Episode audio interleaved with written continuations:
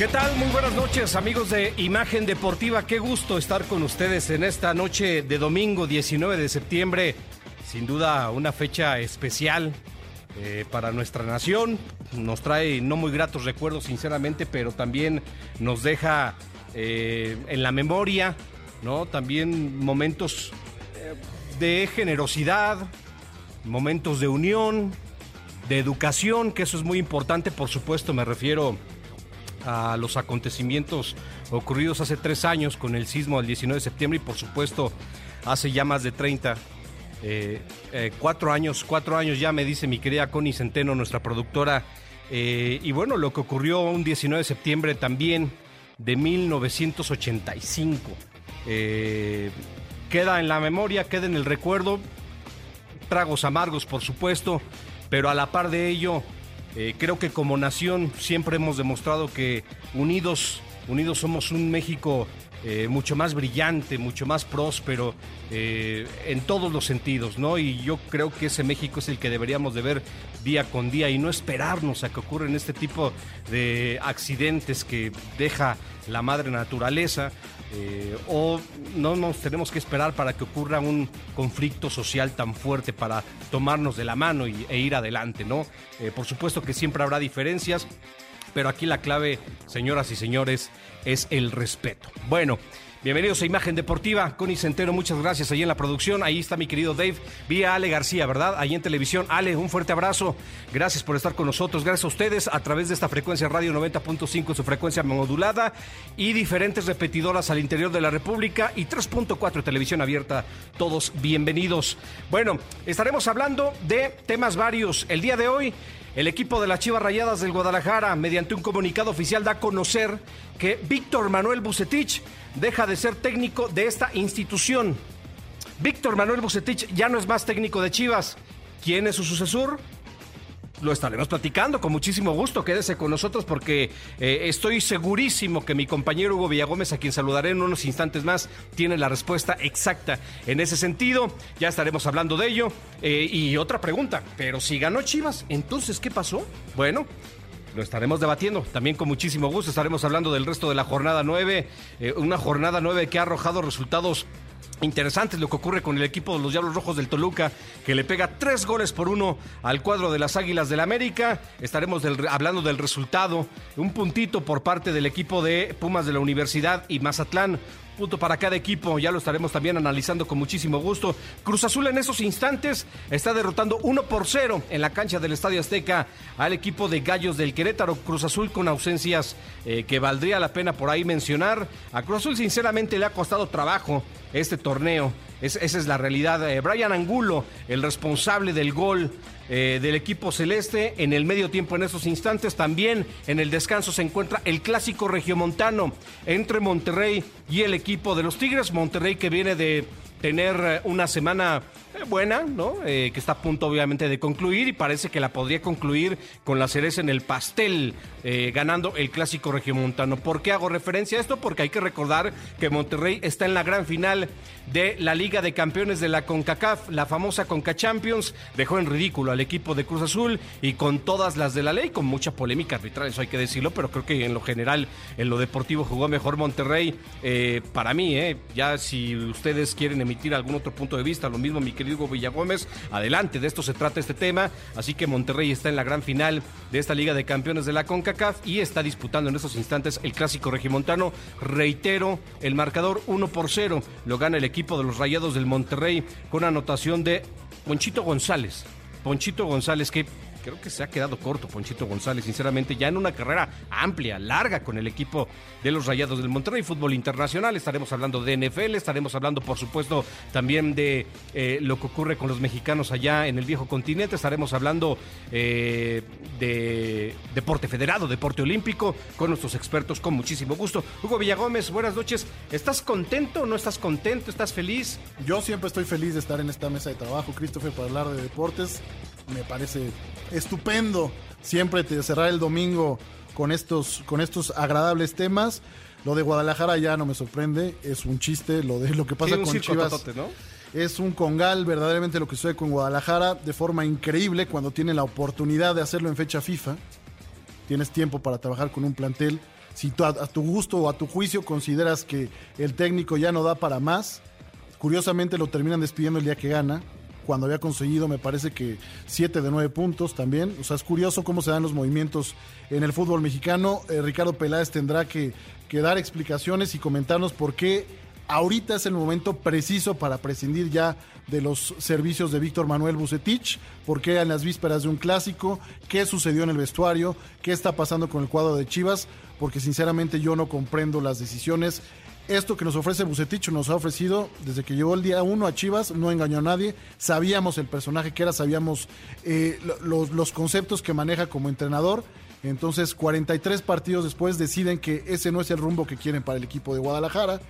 Y bueno, a la deriva el cuadro rojiblanco, por más que ayer hayan ganado de forma increíble ante un Pachuca que perdonó en un sinnúmero, sin fin, varias oportunidades que tuvieron para, para sentenciar el juego. Oribe Peralta se come un gol de forma eh, increíble, se nota eh, la falta de ritmo que trae el buen Oribe Peralta.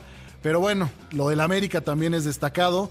Eh, Christopher, te digo, por eso me río. Increíble que un equipo profesional, el líder del torneo, se presenta a la cancha en Nemesio 10 y al minuto uno otorgues tal cantidad de facilidades para que te abran el partido, para que en una distracción comiences perdiendo, logra remontar y luego la defensa de verdad totalmente distraída con pérdidas en la marca del Ayun, eh, luego entra Emanuel Aguilera y también le ganan el salto, en fin, sí, de risa el cuadro americanista, Solari buscó otra forma de juego y ya lo de Pumas, cerramos con más risa, eh, Christopher, lo de Pumas, cuando hay para carne resulta que es vigilia y terminan regalando eh, los tres puntos de forma increíble ante un Mazatlán totalmente inoperante que de forma injusta, con un penal desde mi punto de vista regalado, logran ponerse al frente del marcador. Pumas con agallas, con personalidad, con una falla increíble, me parece que fue meritado, una falla que tiene Así es. a Bocajarro. Logran con un gran gol, bueno, con un gol de dinero ponerse en el partido y luego logran ponerse 2-1 y de forma increíble, con facilidades tremendas, eh, regalan esos ese, esa victoria en la cancha de Mazatlán que parecía yo creo que más justo para el equipo universitario, pero bueno, así mi fin de semana. Y luego el Madrid cierra ganando el partido a dos minutos del final, también de forma increíble, de, risa lo, lo, que pasa con Valencia, que tenía asegurado el triunfo. Y en Deporte Federado también hay, hay tela de donde cortar. A mitad de semana se dieron cosas eh, también que tenemos que, que, platicar con el buen Saúl Trujano. Y en NFL también hay gran tema, Christopher. Bastante, bastante, porque la semana 1 y 2 de la NFL sin duda nos ha dejado duelos muy espectaculares, resultados maravillosos. Bueno, con esto arrancamos imagen deportiva y por supuesto lo que ha sido la nota de las últimas horas o del fin de semana. La nota del fin de semana. Bueno, eh, decía mediante una sí, una entrevista que le realizaron a Ricardo Peláez hace cosa de tres semanas atrás, más o menos. Decía que pues el plantel simplemente no le gusta cómo juega, ¿no? Palabras más, palabras menos. Y ayer gana Chivas, Hugo. Pero totalmente de acuerdo contigo. Chivas, lo decíamos, yo no le creo ante Necaxa. Y si creen que porque le ganó a Pachuca también por la mínima diferencia, le tenemos, creer en, le tenemos que creer en cuanto a argumentos deportivos, Chivas no se encuentra. Chivas con Víctor Manuel Bucetich nunca supo qué rumbo tomar en términos futbolísticos. Yo nunca supe a qué jugaba Chivas. Me daba la sensación que Víctor Manuel Bucetich hasta lucía confundido. No repetía alineación. Hay técnicos que no lo hacen, pero cuando ya consigues una base, pues más o menos das cuenta de qué va en términos futbolísticos un equipo de fútbol, sí, eh, su esencia eh, en cuanto a la práctica del juego, en cuanto a proponer un partido, es eh, ofensiva, arranca desde la parte de atrás para ir construyendo. Eh, no, yo con Víctor Manuel Bucetich nunca entendí de qué trataba Chivas Rayadas del Guadalajara. Entonces Hugo gana, un día después le dicen a Bucetich, adiós Nicanor. Lo, yo lo que no entiendo es de qué va Guadalajara, el, eh, de qué va este equipo de pues, Guadalajara en que, que no tienen eh, proyecto, no tienen, eh, no tienen claro hasta cuándo, hasta cuándo vamos a seguir señalando al director técnico. Yo no quiero con esto quitarle responsabilidad a Víctor Manuel Bucetich, que tiene mucha. Han pasado cualquier cantidad de entrenadores por Guadalajara. La misma política es, híjole, ahora sí me convenció porque cerraron bien el torneo, le damos la confianza seis meses más. Esta historia la vimos con Luis Fernando Tena ¿Recuerdas que platicábamos? Es totalmente innecesario cesar ahorita a Luis Fernando Tema, Tena. Te va a dar exactamente lo mismo que pueda aportarte Víctor Manuel Bucetich. Pero cuando digo van sin rumbo, es dan un bandazo, van al otro lado, ahora está empujando por la posible, ya platicamos a detalle, por la posible llegada de, Jaime Lozano. Eh, al parecer eh, Mohamed en, redes eh, trascendió información de que no lo han contactado. Está el tema de Diego Alonso, de Caiciña. Pero este proyecto, la pregunta ya para de su afición es, ¿de qué va? Porque con Bucetich, con Luis Fernando Tena, con Tomás Boy, ¿cuántos cambios más?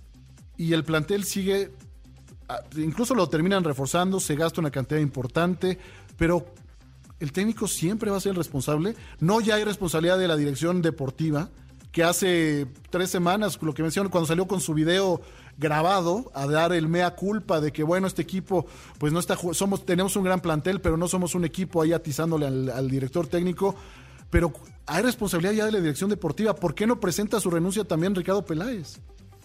Yo creo que es responsabilidad compartida. Y si Ricardo Peláez tuviera un poquito más de vergüenza, tendría que asomar la cara y no culpar. tomar la responsabilidad como debe de ser. Me equivoqué. Yo también soy parte de la estructura deportiva. Ricardo Peláez no se encarga de la electricidad del, del, estadio Acro, no se encarga del mantenimiento, no se encarga tampoco de cómo está el pasto, no se encarga del agua, no se encarga... No, señores, Ricardo Peláez se encarga de la parte deportiva y tiene que reconocer que se ha equivocado. Que si bien Víctor Manuel Bucetich se quedó corto como entrenador de Chivas, que no supo sacarle jugo a esta institución en la cancha, Fuera de ella hay un tipo que manda y que conoce también ese aspecto. Se llama Ricardo Peláez. Aquí el problema es que Ricardo Peláez, recuerdo muy bien tus palabras, mi querido Hugo Gómez, llegó con ese mismo discurso que le compraron muy bien en América, que creo que funcionó. Le compraron muy bien en Chivas, en Cruz Azul y ahora en Chivas Rayas del Guadalajara exactamente lo mismo. Pero ¿qué pasa con Ricardo Peláez? El discurso se acaba, las instituciones y esencias no son las mismas. Tristemente, bueno, pues en Chivas Rayas del Guadalajara suelen contratar lo que está de moda. Y, en ese momento. Y si no estaba de acuerdo en la contratación de Víctor Manuel Bucetich, debió decirlo. ¿No? Si en su momento no estaba de acuerdo en la continuidad de Luis Fernando Tena, también se debió haber señalado. O sea, yo es lo que yo no entiendo de, de, Peláez, porque. Y probablemente haya presentado la renuncia y no se la aceptaron. Porque dijeron, ahora te quedas aquí y respondes. Yo quiero pensar, ¿no? Pero bueno. Yo lo dudo. En fin. Bueno, vamos a ver qué ocurre. Seguimos con este tema. Estamos de regreso, amigos de Imagen Deportiva. Gracias por estar con nosotros. Eh, Francisco Mechum, ¿será la solución para Chivas el cese del profesor Víctor Manuel Bucetich? Mi querido Francisco, con muchísimo gusto te respondemos. ¿Tú crees que esa será la solución, mi querido Hugo, tomando en cuenta, evidentemente, lo que acabas de comentar, ya en realidad o en lo general, el club Chivas pues está a la deriva, o sea, es un barco sin rumbo. Pero es una. Eh, ¿Ahí puede comenzar la parte la solución, Hugo? ¿O lo ves complicado? Eh, eh, mira, el, tema que, comentaron en su momento y que decían que ese era el proyecto y el modelo a seguir en Guadalajara, que era el 70-30 que, que en algún momento don Jorge Vergara trató, trató, de implementar en el club, que hubiera 70% de jugadores de cantera y el 30% que venía de, de fuera el tema es que la situación con Víctor era ya insostenible, pero repito, tuvieron margen de maniobra suficiente para tomar esta decisión. Ahorita no sé si haya existido algún tema en específico que haya detonado ya la salida, salvo los, los abucheos y los gritos de fuera a Bucetich se dan desde partidos anteriores. Curiosamente, Víctor, el equipo no ha recibido gol, no ha recibido gol, tampoco encajaba goles, tampoco anotaba goles, pero estaba ahí. Con eso, ¿qué, qué, logró Bucetich? Bueno, mientras yo no reciba, ¿qué es lo que le cuesta más trabajo a Guadalajara? Mientras yo no reciba goles, pues con que pesque una arriba, es factible que gane. Cosa que sucedió el día de ayer. Esto que viene mostrando Chivas lo ha mostrado desde la jornada 1 y en los 43 partidos que tuvo Víctor al frente de Guadalajara, pues no recordamos, salvo si, si quieren ser eh, benévolos con, con, aquel tema de... ¿De los chicotazos? Sí, los chicotazos vamos a dárselos, que, que dieron una estupenda actuación, pero recordemos que Henry Martín en la ida falla goles. Sí, increíble. Dos goles de forma increíble y terminan sentenciando el, juego con un golazo y aquí en la Azteca igual. Entonces, el tema de Víctor, el equipo nunca se encontró. Por eso yo toco ya, eh, creo que ya es momento de hacer un análisis de la plantilla. Yo sé que no pueden ya romper y sacar a jugadores y ahorita no hay dinero y no hay futbolistas para reforzar al Guadalajara, no tienen capital para traer a futbolistas, pero creo que el club está a la deriva, no sé si exista ya de, yo no digo que haya desinterés, pero a Mauri Vergara él puso a la cabeza a Ricardo Peláez para que se hiciera cargo de esto y el que tiene que empezar a rendir explicaciones más allá de un video, más allá de de lo que hace Ricardo, que según él se hizo a un lado porque si aparezco me critican, si no aparezco me critican, según él que nunca, nunca encontramos el punto medio. Pero creo que hoy no era con un comunicado de prensa, era salir a explicar el motivo por el cual estamos cesando a Víctor Manuel Bucetich es el siguiente. Y pasó esto, esto, esto, y la situación es insostenible, porque ¿qué va a cambiar de cuatro días que van a enfrentar a la América a hoy? O sea, ¿quién va a tomar las riendas? ¿Michelle Año? ¿Quién se va a hacer cargo? Así de manera inmediata dicen que por lo menos en los entrenamientos Marcelo Michele Año. Ok, entonces supongamos que tienen un resultado positivo ante América. ¿Saldrán a decir, fue la decisión acertada? No, no pasa por eso, Christopher. No pasa por no pasa por 90 minutos. Por, sacar un resultado y luego a, los, las primeras de cambio traes un, un técnico que en lo que le agarra tienen seis resultados positivos, lo firman por un año más y pasa lo que ha pasado con Tomás Boy, con Luis Fernando Tena, con Víctor Manuel Bucetich, que por la inercia que traen del cambio, pues funciona y ganan. Pero no hay un proyecto, no hay mira, quiero que el equipo haga esto, que, estos futbolistas tienen que rendir así o asado. Yo no sé, yo no sé eh, eh, para dónde va Guadalajara, independientemente que logre, porque ayer ya tocaban el gran brinco que da Guadalajara en la tabla general, ahora se coloca como séptimo, octavo. No pasa por ahí, es por el fútbol que ofrece Guadalajara. Yo veo en el plantel a futbolistas que con todo respeto, y no es ensañarme con el pollo briseño, pero Pollo Briseño está muy lejos. Ya déjate de liderazgo, porque cualquiera puede gritar en la cancha y hacer aspavientos. Pero las actitudes que toma Briseño, la fuerza excesiva con la que va a cada balón, yo eso no lo, yo no lo, lo, tomo como intensidad, yo lo tomo como irresponsabilidad. Ayer creo que Víctor decide sacarlo porque estaba a nada de que lo echaran.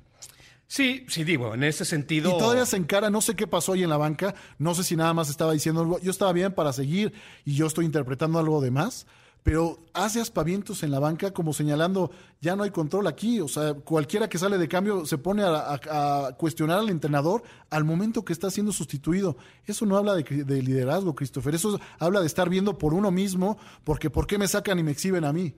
Lejos de ver por el bien del equipo, te quedas callado y hablas con el entrenador adentro. Que alguien le diga al pollo briseño que si fuera un. Pero no lo tomas como un mensaje hacia, hacia, miren, esto está ingobernable, señores. no puede ser. No, pero lo, de Chivas ingobernable desde hace rato. Y le echas a la gente encima. Sí. Porque la gente eso lo ve.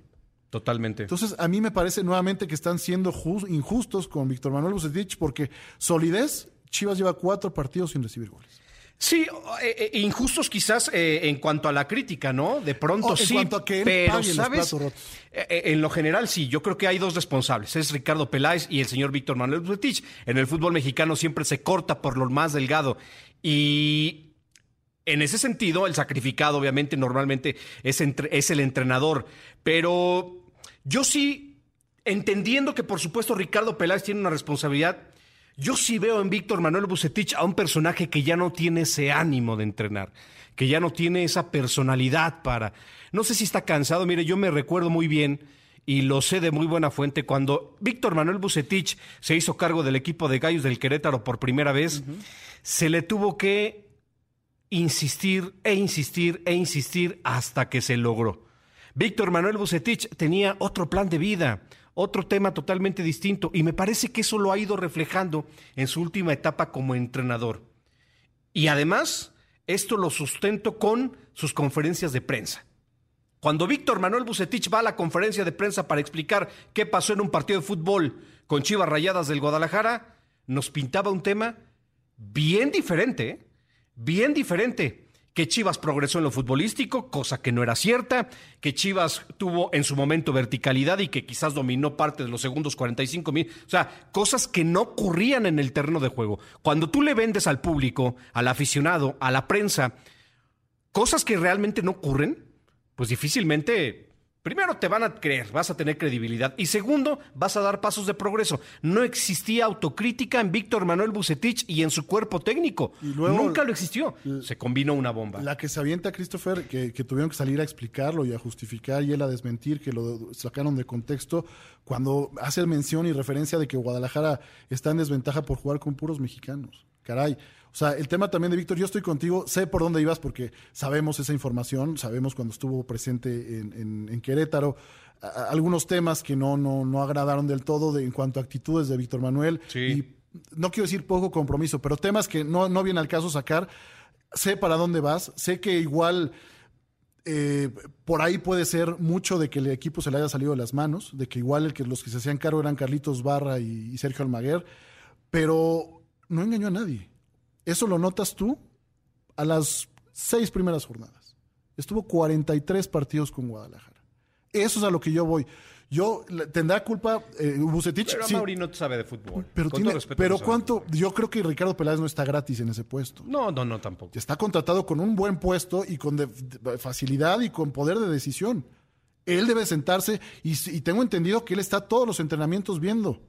Sí, es, es- es algo característico. Lo hizo en Cruz Azul y en América. Si es algo que, que pasa por el funcionamiento del equipo, le dices, señores, para este torneo no va más Víctor Manuel Bucetich. Híjole, es que no hay, no, hay, no hay dinero para contratar a alguien más y para pagar la rescisión de contrato. Señores, yo me hago a un lado porque con este proyecto de Víctor Manuel no vamos a ningún lado. A eso voy yo con tomar el, el toro, la, la chiva por los cuernos. Que, Ricardo Peláez sea honesto con él y digo, si él lo creía ya en el proyecto, si lo manifiesta o lo plasma a través de sus videos en aquel, aquel mea culpa de que todos y esto Chivas tiene que mejorar y ta, ta, ta, ta, ta, ta. Y si nos, nos remitimos a muchas declaraciones que, repito, dejó de aparecer para no eh, figurar tanto. Creo que ahorita Ricardo Peláez tiene que hacerse responsable y decir, señores, el proyecto no ha funcionado, por lo tanto, aquí está mi renuncia. Así como está siendo cesado Víctor Manuel Bucetich, mi renuncia está a un lado porque creo que yo no soy el indicado para llevar a buen puerto este proyecto. Pero, ¿sabes cuál es su escudo? Lo dijo en su declaración de hace tres semanas, su video. Yo le armé a palabras más, palabras menos, yo entregué un buen equipo. pues que lo dirija entonces él. Pues, es que ese va a ser el argumento de, de Ricardo Peláez. Estoy segurísimo. Yo tengo la culpa de que el técnico no le saque jugo a este plantel. No le saque jugo a un Alexis Vega, a un Angulo, a un Antuna, a- al que usted me diga. Esa va a ser, o ese va a ser el pretexto de Ricardo Peláez. Yo armo plantel, a mí el- tengo comunicación con el entrenador, aquí está, papá. Tú diriges, yo orquesto. Por eso, pero a lo que voy es, si te das cuenta de que no va más, de que el, el equipo en estos No nueve entiendo, jornadas Entiendo. Es- tienes la, potestad y la obligación y la responsabilidad de decirle al señor Amauri, Amauri, perdón, pero por aquí no va, creo que tenemos que hacer esto urgente. No, pero no hay dinero. Perfecto, yo presento mi renuncia y me hago a un lado porque creo que no va por aquí. Eso es a lo que voy. ¿Por qué ahorita, de forma tan intempestiva, como si de verdad, ¿a quién pueden traer que haga jugar radicalmente diferente a Guadalajara? Digo, igual y me equivoco y los futbolistas de verdad le estaban tendiendo la cama a Víctor y ya no lo soportaban y pueden rendir un poco mejor, que eso también puede ser. Es que hay cosas que yo no entiendo Bucetich. O sea, inestabilidad en la portería. Ayer lo de Antuna, lo de Antuna, es, es increíble. Antuna como único referente arriba. Es un tipo que no te puede retener un balón. Claro es- que no, ese- un ese va por los costados, No un solo tiro a gol en el primer Claro. tiempo. El primer tiro a gol viene con una jugada de Antuna por, por derecha que logra quitarse un par de hombres y la desafortunada acción de Oribe Peralta. Lo de Fernando Beltrán. Que así, de un pincelazo, bueno, pues yo no sé si el jugador ha tenido indisciplina. A mí me informan que no es así.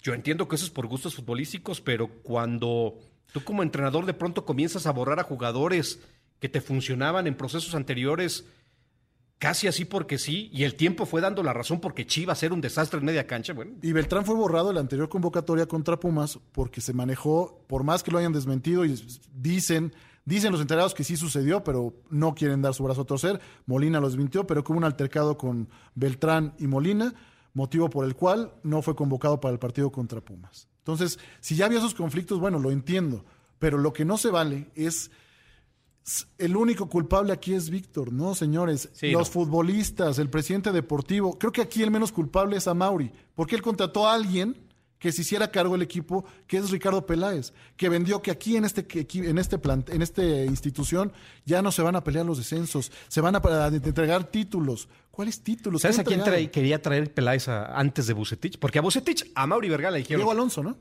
Diego Alonso. A Diego Alonso. Entonces, pero cuando llega Ricardo Peláez, se pone frente a frente con Mauri Vergara. Mauri dice, oye, aquí es el Rey Midas. ¿Eh? Estos títulos. Eh, este equipo necesita un técnico de este tamaño.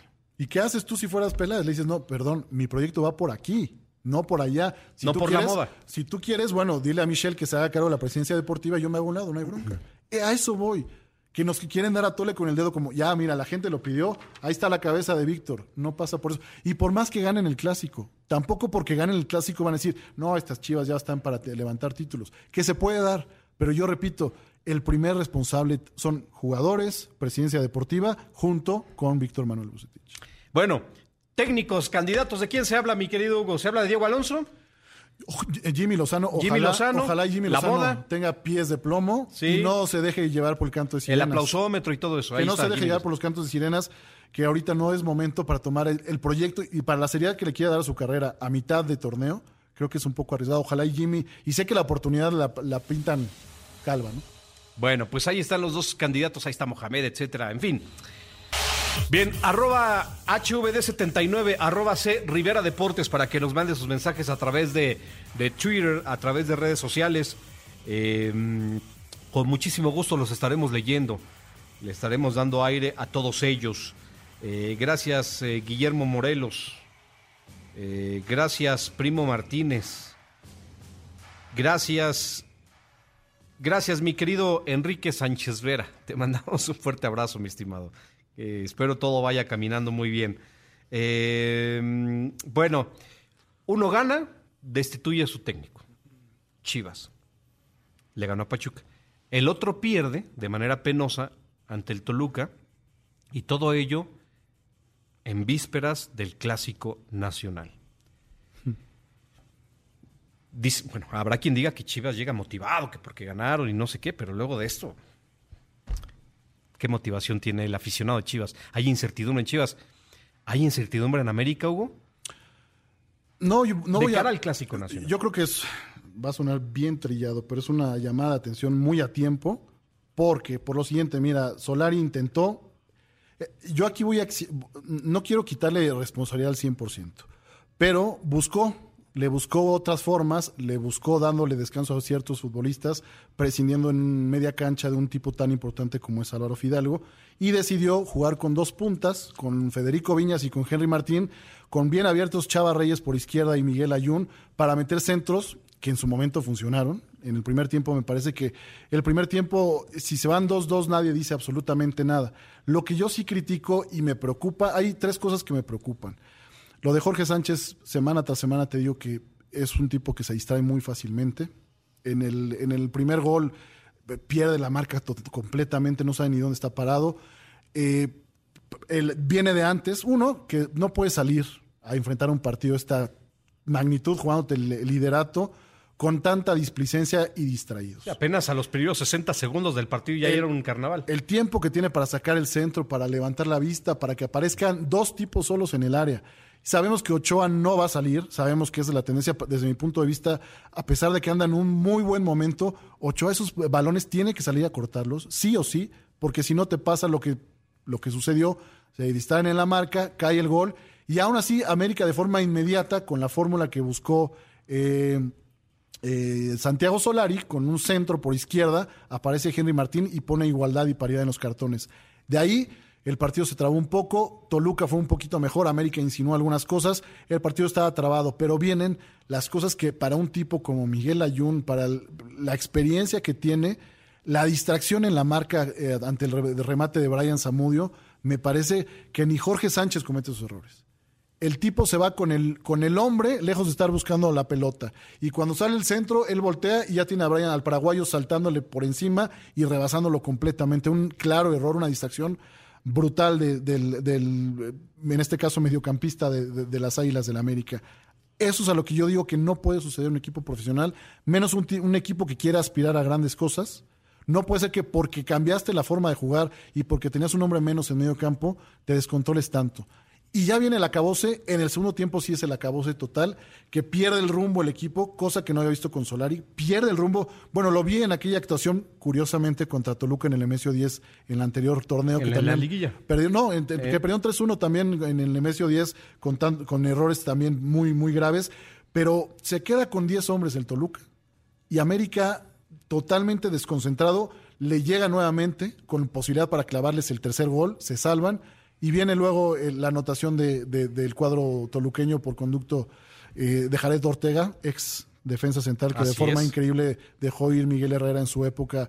No sé qué carambas estaba pensando, pero bueno, este joven prospecto americanista lo dejaron ir y llevaron meses después a Alan Medina, ¿no? De forma increíble. Pero bueno, y ahí el equipo se desesperó, se aceleró. Yo lo estaba viendo con mi hijo y le mando, un- bueno, lo estaba viendo arriba a él y le mando un mensaje.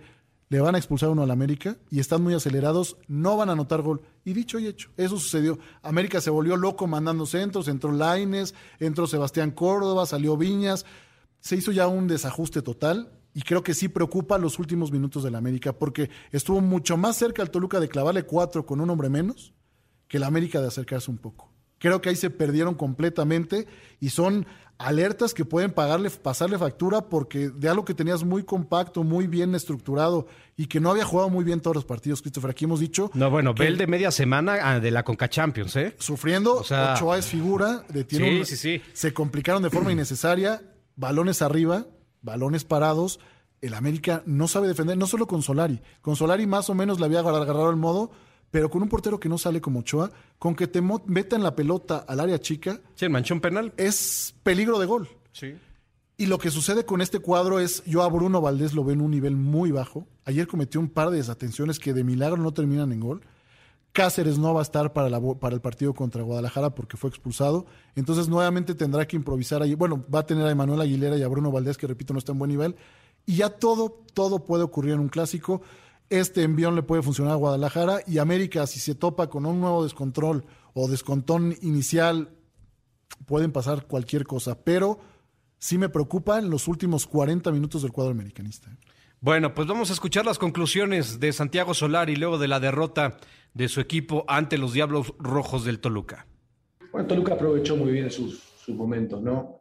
Marcó muy, muy rápido, nos marcó muy rápido la salida de un, de un córner eh, en el primer tiempo y luego, luego que lo empatamos y estábamos en partido nos, nos, volvió, nos volvió a marcar eh, bastante rápido, ¿no? Entonces eso evidentemente puso el partido de cara para ellos. Así que ellos aprovecharon bien, aprovecharon bien sus momentos y luego se manejaron con oficio en el segundo tiempo cuando, eh, cuando en el momento que quedaron con uno menos o los minutos que quedaron con uno menos hasta, hasta que luego se igualó otra vez con la, con la expulsión de Cáceres. Eh, y justo en el momento que se quedan con uno menos nos, nos vuelven a marcar. O sea que fue, tu- tu- tuvieron mucho timing, ma- manejaron bien el partido. Eh, pero es una posibilidad y está allí y, y- y también podemos verla, así como hemos podido ver en algunos momentos eh, la línea de 5, son, son, son distintas, eh, tenemos jugadores con cualidades como para realizarlo, ¿no? Y, y bueno, también tenemos que medir el nivel de energía de nuestros jugadores después de, de un calendario muy, muy apretado.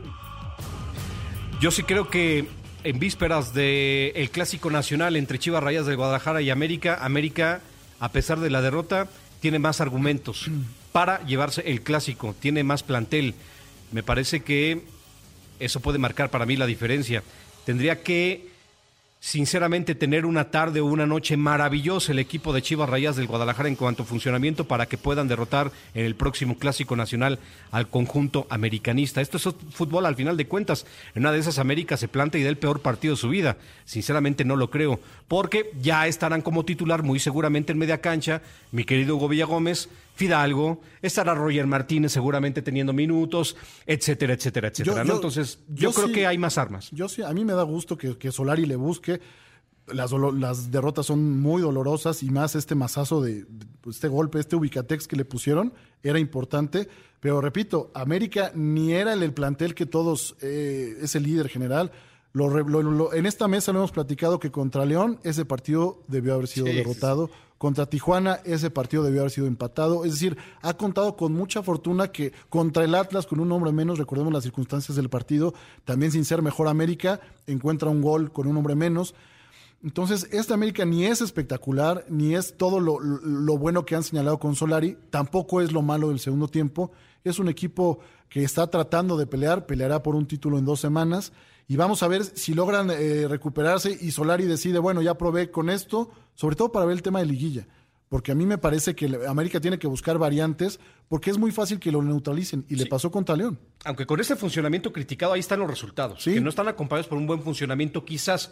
Con más espectacular, espectacular, porque si funcionamiento vamos a Sí, porque se defiende creo que son efectivos, sí, sí, sí, ahí tienes toda la razón. Eh, a lo mejor le faltaría dar un pasito más si quiere aspirar algo eh, a América en la liguilla, ¿no? Tienes que ofrecer quizás un, un poquito más de argumentos.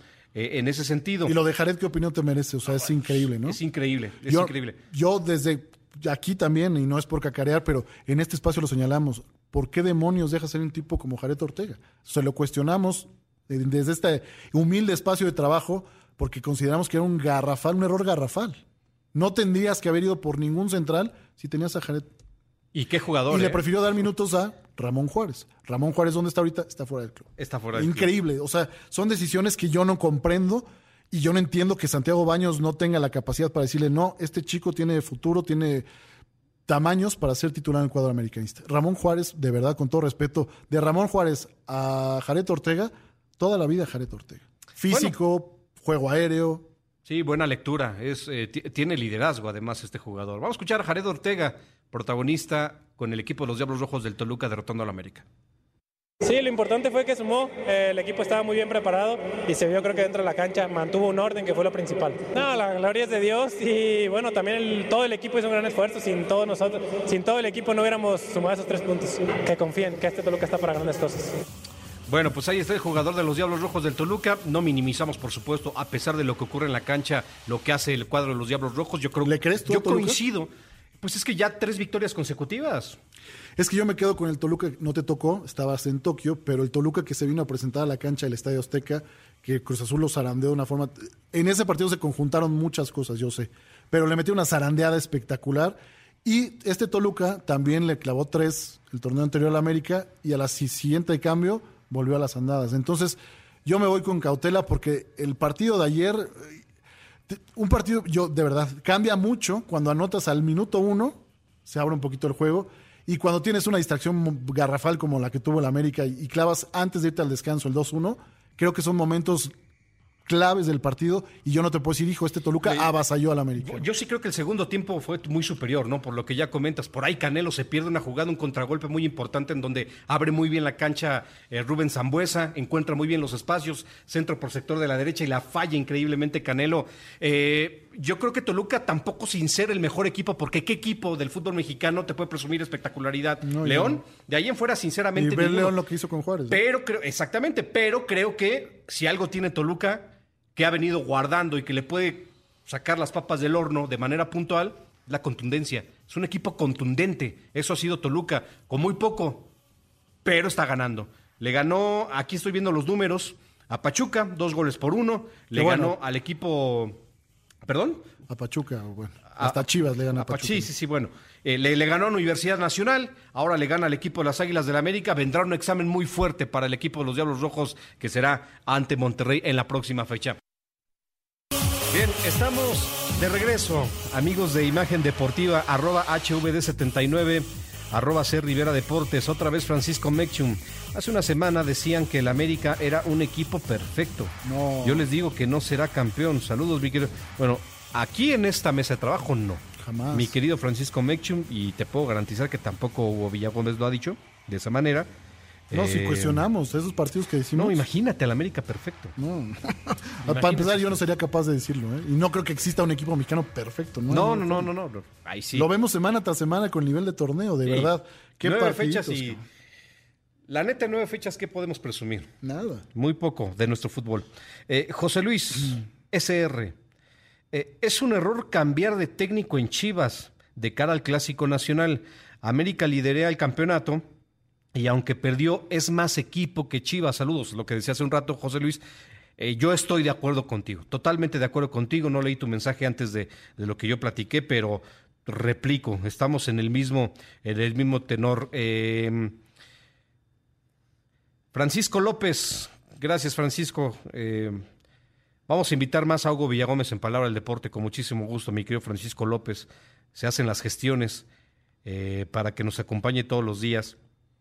Eh, gracias a todos los que están al pendiente de Imagen Deportiva a través de redes sociales. Reitero, arroba HVD79, arroba C Rivera Deportes. Bueno, antes de entrar de lleno, mi querido Hugo, si me lo permites, eh, con el tema de Pumas, empate a dos ante Mazatlán, sí me gustaría escuchar de manera un poco más amplia tus pensamientos acerca de la llegada del doctor Miguel Mejía Barón a Universidad Nacional.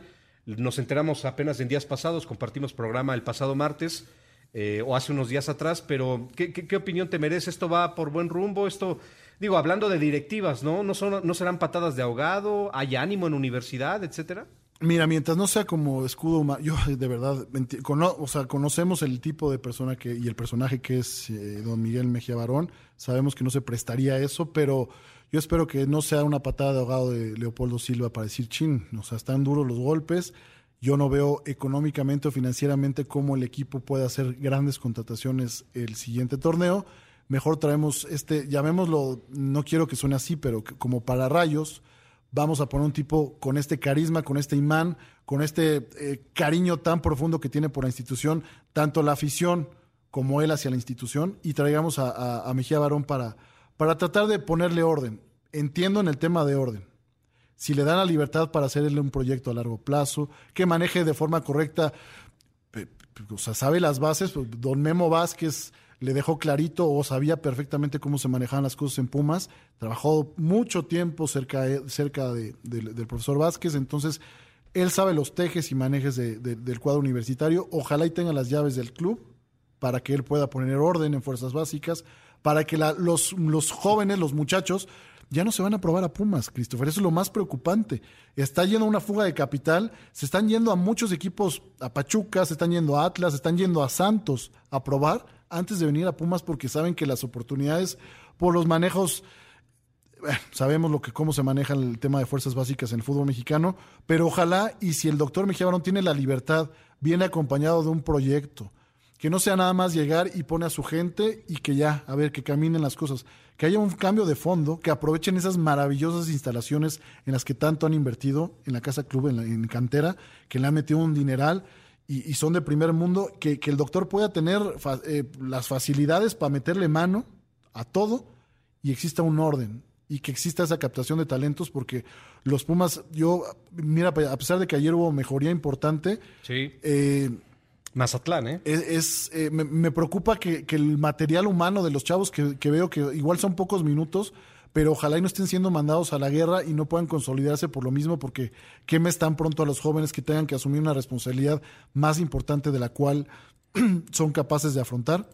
Repito, me parece un acierto. Por las viejas glorias de, de Miguel Vejía Barón, ojalá pueda meterle mano a Pumas y volver a consolidar el tan cacareado modelo que, platicamos aquí, Christopher, cuántas veces de... Sí, que lo hacía muy bien, sinceramente, lo vendieron muy bien y bajo concepto estaba muy bien. Pero el que tú, tú, y yo conocemos, que eran, eran proyectos a cinco años, tres para consolidar, uno para ser campeones y el otro para vender. Que así se manejan los Pumas. Tres años consolidas futbolistas, tienes una actuación importante en el torneo mexicano, eres campeón y a la siguiente vendes.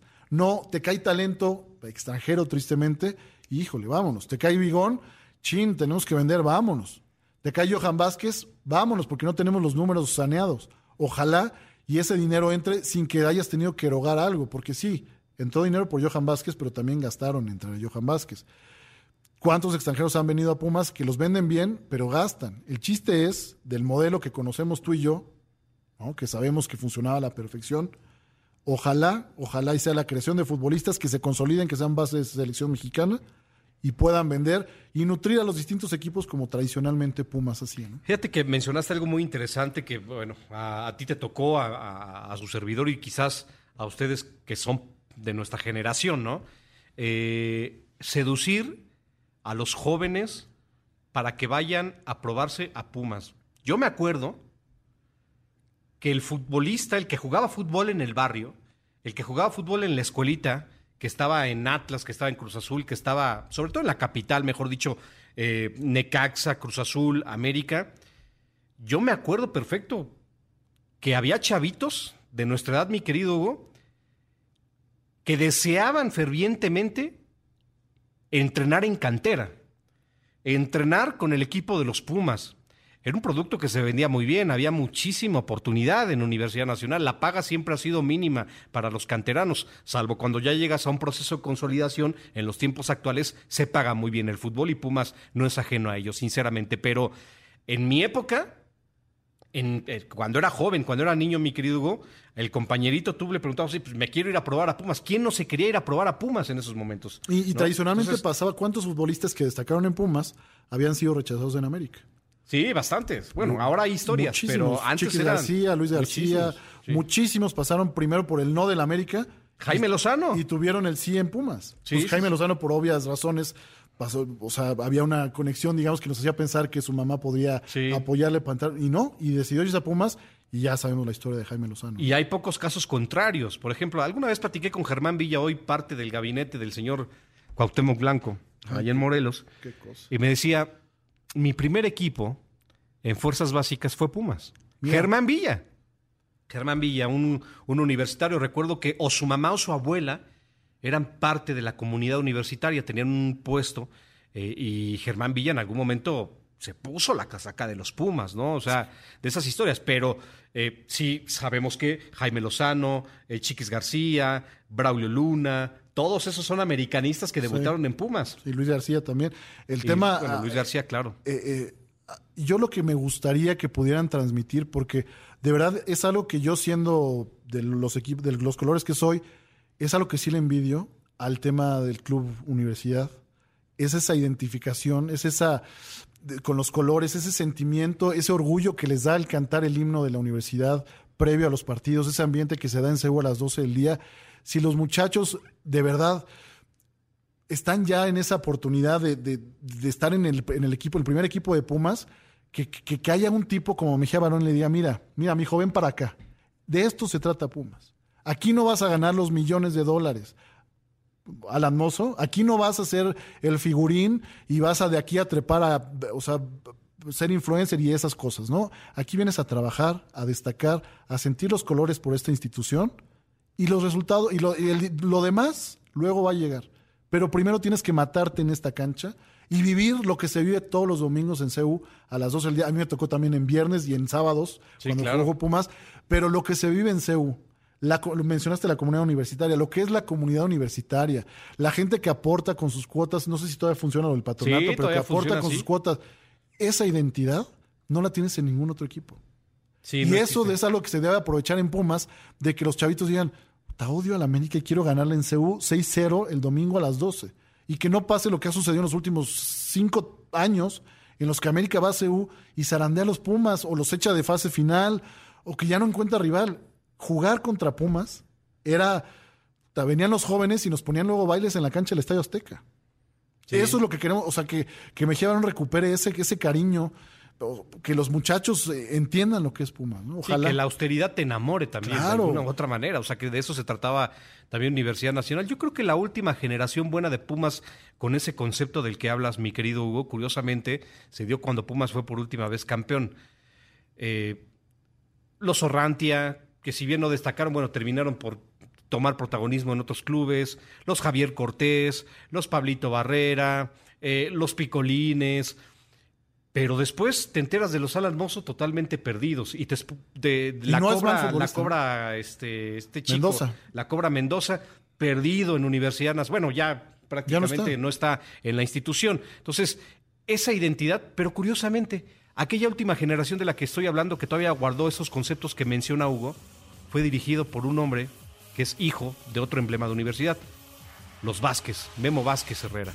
Era el director técnico de aquel equipo campeón 2011. Bueno, ya ni hablamos del Pumas ante Mazatlán, empate a dos, puntito para cada quien. Nos vamos a la pausa y volvemos. 9 de la noche, la primera hora se nos fue literal volando. Eh, mi querido Hugo, antes de entrar de lleno al tema de Pumas Mazatlán, en estos instantes Cruz Azul derrota 1 por 0 a Querétaro. Ya acabó. Ya acabó. Ya acabó. Ya acabó eh, el duelo entre Cruz Azul y Querétaro. Cruz Azul suma, le sabe muchísimo estos tres puntos a la máquina celeste, sinceramente. Sí, venía con una rachita negativa. Una rachita negativa, bastante Y la negativa. dolorosa eliminación de, de CONCACAF Liga de Campeones. Es así, eh, yo dolorosa diría ridícula.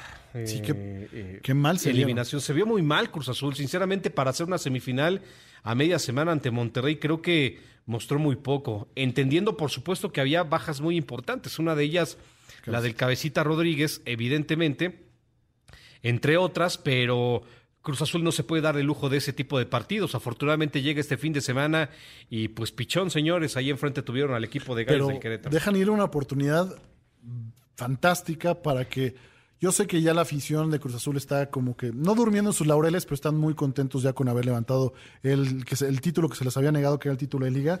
Pero era la oportunidad de oro para el Cruz Azul para levantar cuatro títulos en este semestre, Christopher. Ya habían levantado el campeón de campeones. ¿no? Tenían la oportunidad de levantar con CACAF Liga de Campeones, pelear por el título de liga y la One Cup que enfrenta al, este, ya sabes, estos partidos que se inventan, pero el, entre el campeón del MLS y el campeón de la Liga MX podía disputar ese título también Cruz Azul. Y terminar el semestre con cuatro o por lo menos tres títulos. Yo se lo vendía a mucha afición de Celeste eh, en la, la semana pasada y los eché a andar, los motivé y ya cuando terminó en lo que terminó la eliminación, me dijeron, che Hugo, ¿para qué nos estás motivando con estas cosas? Es que sabes que Hugo, eh, un equipo del tamaño de Cruz Azul tiene que pensar en eso. Claro, un equipo grande tiene que. Eh, mire, allá en España hablan del triplete y el doblete. Acá tendría que un equipo tomar la sartén por el mango y demostrar que es el mejor, ¿no? Eh, habrá quien me diga, no, pues ahí están los regios, los millonarios, etcétera. No, no, no. Uno que realmente tenga la capacidad. Mira, ahora no tenemos copa, pero de ganar Liga de Campeones de la CONCACAF, de llevarse la liga y los torneos estos... Eh, de Estados Unidos y México. De torneos, pues ya llévatelos, viejo, ¿no? O sea, un equipo grande del tamaño de Cruz Azul tiene que estar aspirando a eso de manera constante. Yo recuerdo cuando, cuando Cruz Azul logra ese título ante León, mi querido Hugo, eh, ante Santos, perdón, eh, yo publiqué, bueno, ahora Cruz Azul tiene la tarea pues de no tardarse otros veintitantos años y conseguir lo antes posible un título. Sí, no ser un título Chivas, más. Sí, no ser el Chivas. Porque van a pasar, digo, ahorita todos están contentos. Es que ese es el tema del fútbol mexicano. Cuando, es que son tan consentidores. Es que los formatos no ayudan y, al equipo le llega un título y vean a Pumas. Mira, eh, el, 2011 y Pumas no, eh, no ha sido campeón en 11 años. El motivo por el cual estamos viendo niveles tan bajos y partidos tan pobres y plantillas deficientes en el fútbol mexicano es por lo que cuestionamos en su momento tú y yo el tema de la abolición del descenso. Los equipos están felices de no tener que gastar por el tema de la pandemia, todo lo que viene con eso, y dijeron, bueno, nos tiramos a nuestros en la hamaca, no hay consecuencias, pues sí la multa, pero bueno, a ver cómo, yo no sé si se pagó la multa, tú tienes eh, información de que se pues pagó pues dicen que no. Bueno, pues, ojalá y se haya pagado que hay un lío en eso. el tema de la multa, pero los equipos no se refuerzan. De verdad hay cinco plantillas. Tú ves las últimas cinco, salvo Pachuca, que no, no le invierten ya ni, ni, de chiste. Y mira que Juárez eh, ha gastado cantidad importante en traer. bueno, no sé si Tuca resignó a mucha parte de su sueldo, pero lo que nos demuestra Necaxa, lo que nos demuestra Querétaro, lo que nos demuestra Juárez. Antes, Christopher, estos equipos le competían a cualquiera tenían por lo menos dos, tres figuras que podían complicar el partido al equipo que me dijeras. Ahora sabemos que en la jornada de ocho partidos vamos a toparnos con cuatro esperpentos, o si no es que más. Y ahora el, partido del Atlas Necaxa, que Necaxa ni siquiera compitió. No, lo de Memo Vázquez ya es preocupante. Es preocupante y es raro, preocupante. Sí, eh, digo, Atlas tiene hoy un arranque, no arranque, a nueve fechas un torneo esperanzador. Por lo menos Atlas se le ve mejoría en la parte defensiva, que es un tema muy complejo. Eh, es un equipo que ha acomodado muy bien a sus piezas, contundente, Julio Furch, el caso de Quiñones. Quiñones está convertido en un jugador muy importante con el equipo de los rojinegros del Atlas. Digo, eso ya entre paréntesis, sinceramente, mérito para el cuadro de Atlas. Ahora, ¿le alcanzará?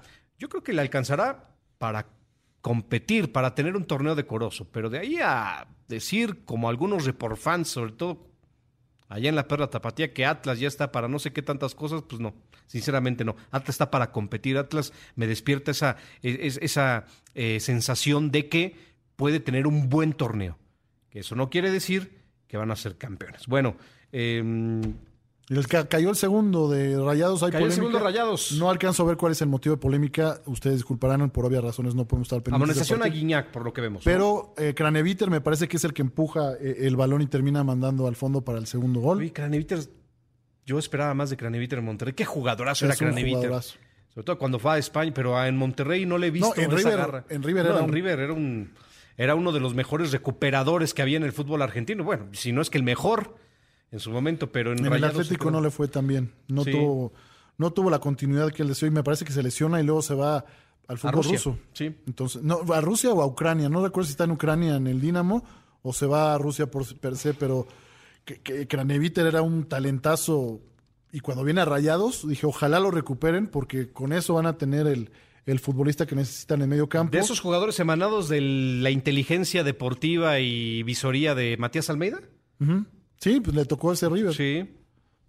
A ver. No, aquí- ya estaba el muñeco Gallardo. ¿Ya Ya, estaba el muñeco Gallardo? Gallardo, sí. Bueno, eh, Atlético de Madrid, Sevilla, es cierto, pasó por el Sevilla, Craneviter, eh, y en el Zenit. Estuvo de San Petersburgo, entonces ahí Sí está. es ruso, sí es fútbol eh, ruso. Ahí está este tema. Bueno, Pumas, mi querido Hugo. Bueno, ya para cerrar el tema de Pumas, importante, la mejor de un partido que no le pasaba absolutamente nada, viene ese penal, yo considero injusto. Mazatlán se pone al frente y luego Meritao falla un gol. Sí, sí, increíble. sí, no, no, Después de una gran jugada de este Walter es Washington Corozo. Corozo, sí. Me da buenas sensaciones. Yo al principio tenía mis dudas, mis reservas. Conforme se suelta este futbolista ecuatoriano, es seleccionado nacional. Sí, claro. Entonces, eh, tiene cosas importantes. Tranquilo, la, la afición Puma tiene que estar con paños fríos. No van a mejorar de la noche a la mañana y es importante que se mantengan las cosas con calma y poco a poco los extranjeros que ya están aquí, ya que rindan, que rindan. Que tanto Rogerio, Rogerio Rogerio, sí. Y Meritao y, y, eh, Corozo y el otro chico argentino Eh, Batocchio, Batocchio. Batocchio, que todos esos empiecen poco a poco a adaptarse al fútbol de Pumas. Y yo creo que en una de esas, si no en este torneo, Christopher, se terminan adaptando y pueden poco a poco darle ese respaldo a los jóvenes y armar un equipo competitivo. Ayer Pumas eh, complicado, pero sacó la casta y la garra y todo. Sí, de, de ir abajo en el marcador, por Contra supuesto. Mazatlán, contra el equipo que es Sí. Mazatlán, con todo respeto, pero era importante que est- estuvieron ya más cerca del triunfo, cosa que contra Chivas parecía que, que Chivas estaba mucho mejor cuando el partido fue muy parejo, pero las oportunidades claras fue de- fueron de Guadalajara. Yo creo que este Pumas da para, para mejorar, cerrar de una forma correcta este torneo y darle algún sustillo a alguien. Ha trascendido que Sebastián Saucedo fue sancionado en el Club Universidad Nacional por lo que ocurrió en la, en la Copa Leagues Cup, ¿se llama esto? Eh, en el duelo ante Santos Laguna, el eh, jugador se hace expulsar al minuto 3 y lo han sancionado. Es de lo que hablamos, ¿no? De Ante León, ¿no? ¿Perdón? Ante León, ¿no? Ante León, es cierto, ante León. Eh, gracias, Hugo. Eh, ahí, si bien el torneo no es importante, sí te da señales que hay jugadores en Pumas que no están en balance. Eh, están realmente en un momento en el que no les favorece la parte deportiva, no están a gusto quizás, no están contentos, no les seduce seguir en la institución. Me parece que uno de ellos es Sebastián Saucedo y lo demuestra con este tipo de situaciones. Eh, por ahí me han comentado del Club Universidad Nacional que para la próxima temporada León, León, ¿eh? Va muy fuerte por el señor Alan Mozo. Y lo de Chivas Rayadas del Guadalajara no es ninguna mentira. Sí ha habido pláticas, pero son dos equipos que se estarían sumando para lo que sería la próxima temporada, porque sé también de muy buena fuente que el jugador, sinceramente, ya está hartando a medio mundo. que lo envuelvan con moño y se quitan de un problema, de verdad. Yo creo que Alan Mozo no va, no va a terminar de triunfar en Pumas, ojalá le vaya bien en otros equipos, pero ya la relación está muy desgastada. Y hay también otros rumores de, ante la llegada de Miguel Mejía Barón, dicen que puede haber cambios en la dirección técnica con también viejos conocidos, que ahorita está en el norte del país. Ay, vamos a ver. ¿Quién sabe? Viejos conocidos de don Miguel Vejía Barón. Sí. Pero bueno, ojalá, ojalá, ojalá, sería interesante, ¿no? Sí, siempre la gente de casa le da resultados a Pumas. ¿eh? Claro, claro. Siempre. Bueno, Querida Ale Garza, buenas noches, ¿cómo estás? Qué gusto saludarte, no había tenido la oportunidad de conversar contigo en este espacio y lo hago ahora, en esta oportunidad. Me da muchísimo gusto que nos acompañes en esta noche de domingo 19 de septiembre. Ale, ¿Cómo estás? Un gustazo también verte a ti, Christopher. Y bueno, un saludo muy, muy grande a todo tu auditorio. Espero que todos le estén pasando muy bien en este rico domingo de NFL. Sí, sí, sí. La verdad es que eh, un domingo muy interesante. Yo le compartí a mi compañero Hugo Villagómez, Ale, no sé si coincidas con tu servidor, que han sido dos semanas en cuanto a espectáculo muy buenas para la NFL. O sea, hemos visto partidos sinceramente maravillosos, maravillosos. El que dio inicio en esta, en esta semana 2 precioso. Lo del lunes por la noche pasado, también increíble. Entonces, ¿coincides? ¿Crees que han sido dos semanas buenas en cuanto a espectáculo o tienes tus atenuantes en ese sentido? No, hombre, buenísimas. Yo creo que desde el primer partido que tuvimos de los Buccaneers en contra de los Cowboys, yo creo que nos dieron un eh, muy buen sabor de boca con partidos como con tonalidades de postemporada, ¿no crees? Sí, sí, sí. verdaderamente están entregándose en cuerpo y alma y pues eso eh, nos da a nosotros muchísimas satisfacciones y entretenimiento, pero sabes que también nos están dando lesiones esta semana, o sea, hoy en particular hubo muchos de, muchas de ellas, y no sé si es precisamente por lo que dices que eh, están jugando tan bien y, tan fuertes y tan aventados y todo que bueno, pues como espectadores es padrísimo, pero ya en la cancha con las lesiones pues no les tanto. Sí, sí, sí, eh, yo creo que ese es el temperamento y seguramente tiene que ver eh, el grado de exigencia que cada uno de los equipos se ha impuesto, ¿no? Y que ha redituado, sinceramente, en, reitero, creo que dos muy buenas semanas en lo deportivo y que nos hacen pensar tendremos una temporada maravillosa de NFL. Para esta semana dos, Ale, ¿qué vale la pena destacar? Bueno, pues vamos a arrancar con la semana número dos, por supuesto que, como sí, estamos hablando muchísimos juegos emocionales, pero también emocionantes, perdón, pero tenemos muchas lesiones. Lo emocional fue de las lesiones. Fíjate que específicamente con quarterbacks vimos muchas. Mira, Tua Tagovailoa eh, se lesionó las costillas y ya dijeron que tienen que hacerle más estudios para poder ver qué tan fuerte fue el daño.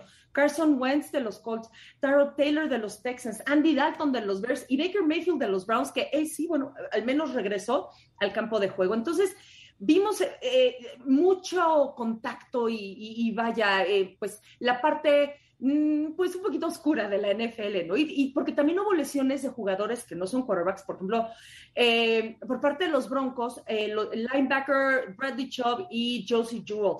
Eh, por parte de los Browns también tuvimos al wide receiver Jarvis Landry y eh, el running back Darrell Henderson de los Rams y finalmente también una gran pérdida para Steelers su eh, super linebacker estrella que acaba de firmar un gran contrato, TJ Watt, se lesionó la ingle y todavía no sabemos en qué va a terminar esa lesión. Esperemos que solamente haya sido para este partido y no más adelante.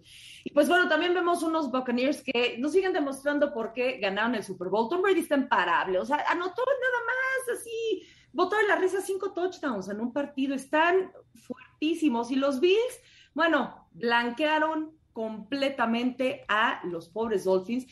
Parte yo creo que es esto, eh, se les ha de haber caído bastante la moral con la pérdida de Tua Tagovailoa, que le deseamos lo mejor y la recuperación más pronta, definitivamente. Y obviamente muchísimos besos y abrazos a todos los aficionados porque no han de estar muy contentos que digamos. Oye, Ale, pero ahí en ese partido yo me esperaba un poquito más de, yo sé la situación, pero de Jacoby Brissett, yo esperaba eh, que aprovechara esta oportunidad para sacar las papas del, fuego, pero yo, mira, los Bills desde el principio decimos que son, bueno, desde mi punto de vista, para mí son francamente candidatos a Super Bowl, pero no esperaba esta actuación tan demoledora y que las, los Dolphins no metían ni las manos. O sea, fue apabullante lo que sucedió el día de hoy. Totalmente, digo, los, los dejaron en ceros, como dices, o sea, bueno, no metieron ni las manos mínimo eh, puntos por parte del patador con goles de campo, pero no supieron ni por dónde ni qué hacer. Además, un equipo completamente diferente al que vimos la semana pasada en contra de los Pats, en, el que se les veía fuertes, se les veía organizados, se les veía cada quien haciendo todo lo que tienen que hacer individualmente para llevar al equipo un triunfo. Pero ahorita, definitivamente, pues no sé, se aplazó y además en un partido divisional, lo cual lo vuelve todavía, pues, un poquito más peligroso a la hora de querer pasar a postemporada por aquello de los puntos, ¿no? No es lo mismo perder contra alguien de tu división que con cualquier otro jugador, perdón, con cualquier otro este, equipo que no sea el de tu división. Pero pues sí, mira, además de ese partido, pues hubo algunas sorpresas. Voy a, hablar, por ejemplo, del de Steelers en contra de los Raiders. Los Raiders ganaron 26 a 17. Yo creo que sí sorprendiendo un poco a los Steelers, pero un poquito así siendo el, abogado del diablo también. Los Steelers eh, perdieron a jugadores el día de hoy y bueno, incluso no jugaron algunos. Por ejemplo, no entró a jugar el linebacker Devin Bush ni tampoco el cornerback Joe Hayden. Además de que después perdieron a TJ Watt. Esto yo creo que también los desbalanceó un poco. Eh, y bueno, en la parte de la ofensiva, Big Ben completó 27 de 40 pases para 295 yardas, una anotación, pero también una intercepción. Y por tierra, por fin, ya creo que ya salió a brillar su super selección, este eh, Harris, Najee Harris, porque mira, eh, corrió el balón 10 veces, aunque, el, eh, mira qué curioso, ¿no? El, touchdown vino del receptor Juju Smith-Schuster, pero también Harris anotó, pero por aire. Entonces, bueno, sí pudo anotar, aunque haya sido por aire. Pero quien corrió el balón un mayor número de yardas fue Deontay Johnson con 105 en solamente cinco recepciones. Y bueno, en la defensiva, tanto TJ Watt antes de salir como Melvin Ingram se encargaron de las capturas de Derek Carr, que ojo, también Derek Carr nos andaba dando un sustito de que se había lesionado, pero afortunadamente no pasó a mayores. Y también te quiero compartir que el pateador de Steelers, Chris Boswell, rompió un récord. Eh, rompió el récord de la franquicia en hacer el gol de campo más largo de la historia de los tiros con 56 yardas. Entonces, pues bueno, en ese aspecto sí fue un día bueno para los tiros, más bien para su pateador. Sí, sí, que bueno, por ahí, por ahí también se resbaló, ¿no, mi querida Ale, en, en, algún momento eh, al intentar una patada. Yo sí quiero resaltar lo de Derek Carr, que tiene dos semanas consecutivas. El bombazo que se avienta en, en, el, en el segundo cuarto, mi querida Ale, de más de 60 yardas, te habla de un tipo que tiene brazo y que esperemos esté aterrizado mentalmente para de una vez significar por todas, mi querida Ale, mi querido Hugo, amigos, ese coreback que todo el mundo está esperando, es decir, un coreback con mucho mayor, bueno, que encuentre la estabilidad que ya es prometedor del inicio, pero que esa constancia que le hemos visto, eh, por lo menos en estas dos primeras semanas, se alarguen para lo que resta de la temporada. Sinceramente, creo que si se lo propone este jugador, Ale, yo creo que podría, podría ser un eh, excelente pasador eh, dentro de la Liga del Fútbol Americano de los Estados Unidos. Estoy completamente de acuerdo contigo. Derek Carr, fíjate que a mí no se me hace mal quarterback. De repente es un poquito inconsistente, pero mira, como dices, si sigue esta línea de juego como la que tuvo la semana pasada y como la que tuvo hoy, yo creo que sí puede lograr no solamente llevar al equipo a postemporada, sino hacer cosas muy interesantes en la postemporada. Y, mira, por ejemplo, el juego de hoy tuvo 28 37 pases para casi 400 yardas, son 382, dos anotaciones y cero intercepciones.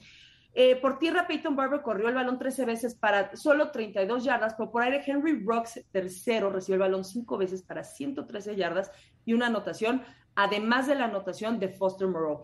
Y la defensiva, bueno, Solomon Thomas capturó dos veces a Big Ben y Traven Mullins se encargó de la intercepción. Yo estoy viendo bien a los Raiders. Creo que les gustó su nueva casa. Creo que les está. Está espectacular, este, ¿eh? Sí, sí, Es, una cosa impresionante, Ale, de verdad. Y, por fin lo vemos en su máximo esplendor, porque había restricciones al principio cuando. Sí, señor. Pero ahorita, ahorita sí está luciendo la casa como debe ser. Ese y el SoFi Stadium están impresionantes, Ale habrá que ir a un partido allá, ¿no? Sí, Pues invítanos, Ale, ya. Vámonos. Saca la lana, hombre. Invita a todo este equipo, ¿no? Oye, ¿qué más, Ale? Eh, antes de, despedirnos, ¿qué más? Claro que sí, mira, tuvimos dos partidos también cardiaquísimos que terminaron en el último segundo y uno de ellos fue el de Vikings en contra de los Cardinals. Ganaron los Cardinals 34-33, pero además con, con una final milagrosa que parecía además durante todo el partido ping-pong en cuanto a quién iba ganando el partido. De pronto eran los Cardinals, de pronto eran los Vikings. Ahora, sí estoy viendo aquí un patrón de conducta un poco negativo para los Vikings, porque pudieron haber ganado el partido, nada más que Greg Joseph, su pateador, falló el gol de campo. Y no es la primera vez que los Vikings hacen eso. Lo han estado haciendo en 2020, lo han hecho en partidos de postemporada, pero justo en el último momento que tienen para ganar y lo truenan. Y miren, fíjense que eh, Kirk Cousins, por ejemplo, sí tuvo una buena noche, completó 22 de 32 pases para 244 yardas y tres anotaciones. Por tierra, Dalvin Cook corrió el balón 22 veces para 131 yardas antes de también lesionarse. Les digo, muchísimas lesiones. Y por aire, KJ Osborne acumuló 91 yardas en cinco recepciones y anotó un touchdown. Pero hubo dos touchdowns más que fueron de Justin Jefferson y de Adam Thielen. Y por la defensiva, Nick Vigil y Xavier Woods se encargaron de interceptar a Kyler Murray. Ahora, por parte de los Cardinals, también, yo no sé ustedes qué piensen, pero a mí Kyler Murray me encanta. Tiene un juego muy rápido, muy veloz y muy preciso. Y parece no haberle afectado estas intercepciones, porque me pudo completar 29, 36 pases, acumuló 400 yardas y tuvo tres pases de anotación, aunque, bueno, ya como vimos estas dos intercepciones, por tierra Chase Edmonds corrió el balón ocho veces para 46 yardas y el touchdown vino del mismísimo Kyler Murray. Ahora por aire, eh, Rondell Moore tuvo siete recepciones para 114 yardas y una anotación, y eh, DeAndre Hopkins y AJ Green se encargaron de los otros dos touchdowns. Lo único que hizo la defensiva que vale la pena mencionar fue la captura por parte de Marcus Golden. La verdad, un partido divertidísimo, muy movido. Eso sí, las defensivas ambas deben de ponerse las pilas porque fue un partido de muchos puntos, de más de 30 puntos entre los dos equipos. Perfecto. Bueno, pues muy bien, mi querida te agradecemos mucho este panorama que nos has dado de los duelos más importantes de esta semana 2. Antes de, despedirnos, eh, como siempre, te pido de favor, eh, le indiques a nuestros amigos dónde te pueden seguir, dónde te pueden eh, escuchar, ver, además, por supuesto, imagen deportiva para que estén atentos de la mejor información de la NFL. Por supuesto que si pueden seguirme en mis redes sociales son NFL Ale en Facebook y Ale-NFL en Twitter y en Instagram. Perfecto, bueno, pues eh, escríbanle Ale. Conocedora, ¿eh? Y siempre contesta, siempre está al pendiente. Lástima que le va a los pads. Es como, como, como, si le fueran a la América, pero bueno. Eh, todo mundo tiene. ¿Cómo? Dame chance. Perdón, es que está un poquito ruido porque alguien le va a los Jets. Pat le ganó. Ese soy yo. Ese soy yo. Sí. Eh, bueno, querida Ale, eh, te mando un fuerte abrazo. Siempre es un placer intercambiar conceptos contigo de fútbol americano y con muchísimo gusto estamos platicando el próximo domingo. Por supuesto que sí, Christopher. Hugo, un beso muy grande y un beso a todo tu auditorio. Gracias. Ale Garza con la información de la NFL, el análisis de la semana 2 de la NFL. Radiante, luce radiante ya con temporada de fútbol en fútbol americano en marcha. Se le ve jovial Ale Garza, se le ve contenta. Eh, muy bien. Arroba Ale-NFL para que la siga usted en Twitter. Arroba HVD79, arroba C Rivera Deportes, para que nos mande mensajes. Ya acabó el clásico regio, quedó dos goles por cero, ganó Monterrey, ¿verdad, Hugo? Sí, de forma, estuvo bueno el partido, lo que pudimos echarle un ojo el primer tiempo, ya el segundo ya no tuve oportunidad, pero bien movido. Estos clásicos tradicionalmente responden, sería el colmo que no. Estamos de vuelta con más del deporte en Imagen Deportiva. Béisbol.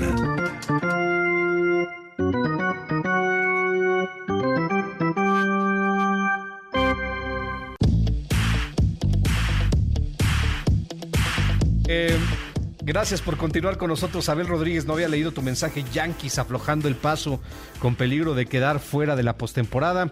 Vaqueros, ahí va, ganó los Chargers, efectivamente, eh, por los castigos.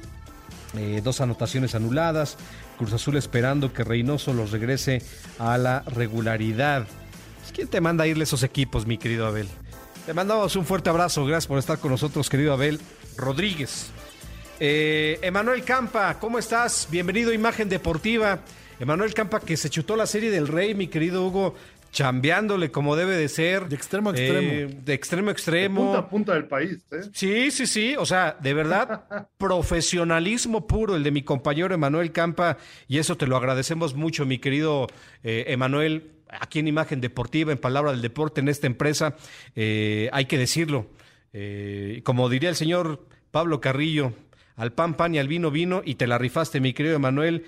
Eh, y antes de entrar de lleno a los temas, o si tienes un tema de la Liga Mexicana del Béisbol con la Serie del Rey, ¿algo más que agregar de lo que ocurrió? No, es que imagínate, saludos primero para, para ti, Christopher, para, para Hugo, decirles muy buenas noches.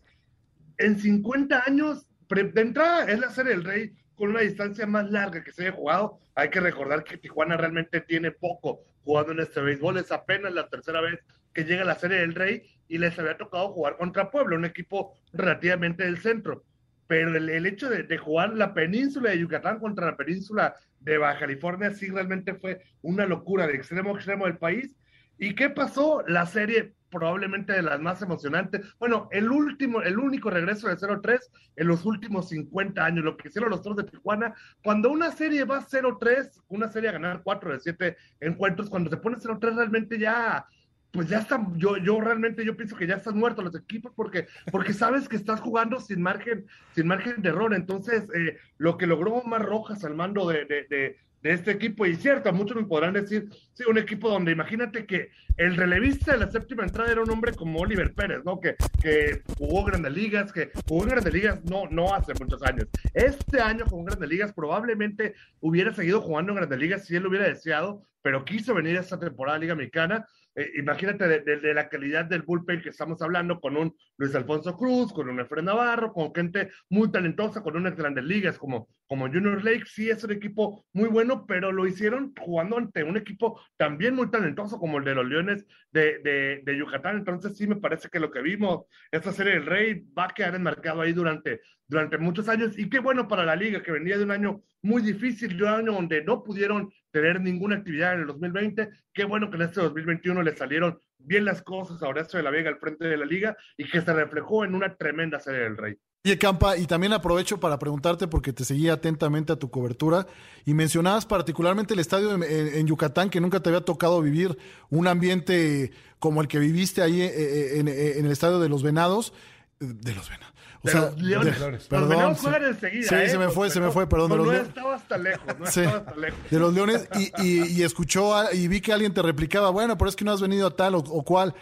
Honestamente, ¿sí te llamó tanto la atención eh, eh, ese gran ambiente que viviste eh, en, en Yucatán, en Mérida? No, y es que me decía gente de Culiacán, de Hermosillo, de aquí, de, de Tijuana, este, y, y realmente sí he estado en esos estadios, he estado en finales en esos estadios, y no, realmente, o sea, y no, no quiero decir que, que la, la, la afición de, de, de Tijuana o las del Pacífico o las otras sean malas, pero el nivel de pasión por el que se ve el juego es algo realmente increíble. Los yucatecos no, y no está mal, ¿eh? no, no, no creo que la gente de, de, de, la Ciudad de México, insisto, de otras partes, esté mal por ir a los tacos en el estadio, por, por, por ir a echar la cerveza, por ir a convivir, no tanto por, por ir al estadio, digo, no digo que esté mal, pero la atención con la que el yucateco mira, está mirando el juego, sí me pareció realmente formidable. No durante, más bien, no, no, no nada más en ese juego 5 que fue realmente trepidante, el mejor, el mejor de los siete juegos, obviamente, ese, ese juego 5, sino durante los tres juegos que, que, que vi de final ahí, yo había estado en Yucatán antes, pero fue un juego de estrella, donde la verdad es que pues, no hay nada que jugarse, realmente no, no hay mucha pasión en un juego de estrella, pero ahora en estos tres juegos de final que estuve, sí, realmente increíble lo, lo, lo, que me tocó, el ambiente que me tocó vivir a, a, en Yucatán, sí es una gente sumamente beisbolera, y me platicaba gente que se dedica a promoción, que realmente las promociones en, cualquier otro estadio la puedes hacer cuando el juego está activo y no pasa nada. En Yucatán se tienen que limitar al periodo muerto entre entrada y entrada, porque de otra forma te puedes meter en problemas para la gente de Yucatán, que no me importa la promoción que tú traigas, yo quiero ver el partido. Sí, insisto, es muy pasional y a mí en lo particular, que soy muy pasional también, pues me gustó mucho la, realmente ver esa afición. Lamentablemente para ellos se quedan con el subcampeonato y lo hablábamos en la semana en Palabra del Deporte, probablemente sin muchos de sus peloteros estelares, porque por ahí vienen movimientos en, en, en, la Liga Mexicana de Béisbol. Oye, ya por último, ¿y el tema del estadio cómo va? El de Yucatán, pues sí. no lo han empezado a construir todavía. Ah, no es que hace un año lo anunciaron, ¿no? Hace un año fue el anuncio y yo, yo me esperaba ya que hubiera avance. Yo creo que fue a principios de este año, no estoy tan seguro, ¿eh? pero sí, yo pregunté y no, no, no hay avance. Ya tienen al menos el terreno donde va a ser, que creo que durante eh, eh, en el periodo de tiempo que ha pasado, ahí fue donde se trabó mucho en dónde iba a estar ubicado ese estadio para, ese sí de los Venados y de los Leones de Yucatán. Eh, eh, va, vamos a ver finalmente qué pasa. Se lo merece esta afición yucateca tener un estadio como el que le están prometiendo. Ojalá, porque está espectacular el proyecto. ¿eh? Sí, está espe espectacular, un estadio sustentable, etcétera, con mucha tecnología, en fin. Eh, mi querido Manuel, antes ya de despedirnos de la Liga Mexicana de Béisbol, eh, tus, fue una buena temporada, ¿no? O sea, ¿cómo concluirías todo esto? Es decir, eh, fue una temporada con, entiendo, mucho mayor cobertura por parte de los medios. Eh, ojalá esto signifique, decía yo en palabra del deporte, un poco más de ingresos para la liga, que no pueden presumir de mucho, sinceramente, eh, o para los equipos también. Eh, en fin, ¿cómo, ¿cómo concluirías o qué conclusiones tienes, mejor dicho, de esta, de esta temporada?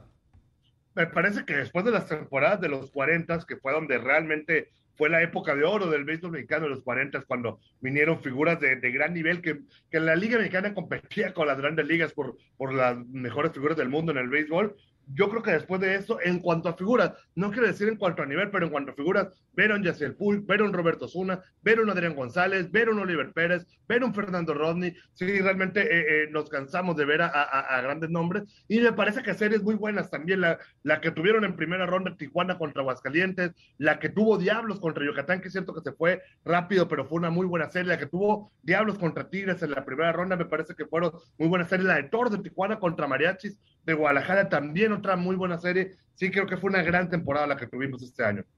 Bueno, ahora sí, mi querido Emanuel, si me lo permites, Grandes Ligas, ¿estás de acuerdo con nuestro radio escucha Abel Rodríguez? ¿Los Yankees están a nada de perderse, pues, eh, digamos, la postemporada? ¿O qué pronosticas al respecto?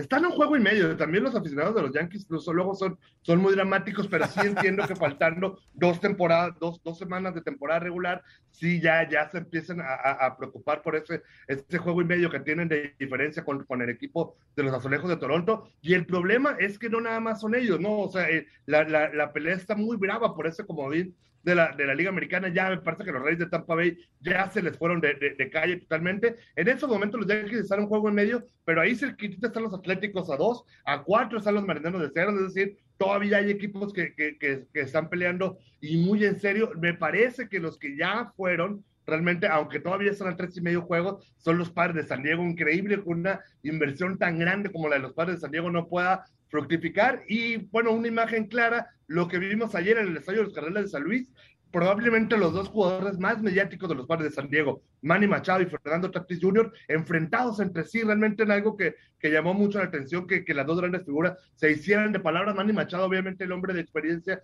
pidiéndole a Fernando Tatis que, que, que hiciera más, ¿no? Que, tenía, que tiene un gran talento, pero que se lo debía demostrar al equipo, lo tenía que hacer valer para el equipo. Me parece que eso sí es de, de llamar mucho la atención. Y los que se están metiendo ya con ocho triunfos de manera consecutiva y con tres juegos de ventaja en el segundo lugar de comodín de la Liga eh, Nacional, los Cardenales de San Luis, increíble, y además con un gran trabajo de mi paisano, el obregonense Giovanni Gallegos, que llegó a 10 salvamentos, pero de esos 10, 7 han sido en las últimas dos semanas un trabajo increíble realmente de, de, de este lanzador derecho bregonense, ex de los Yankees de Nueva York, probablemente les estuviera haciendo mucha falta eh, eh, eh, el obregonense, un trabajo realmente increíble el que está haciendo Gallegos en esta última parte de la temporada.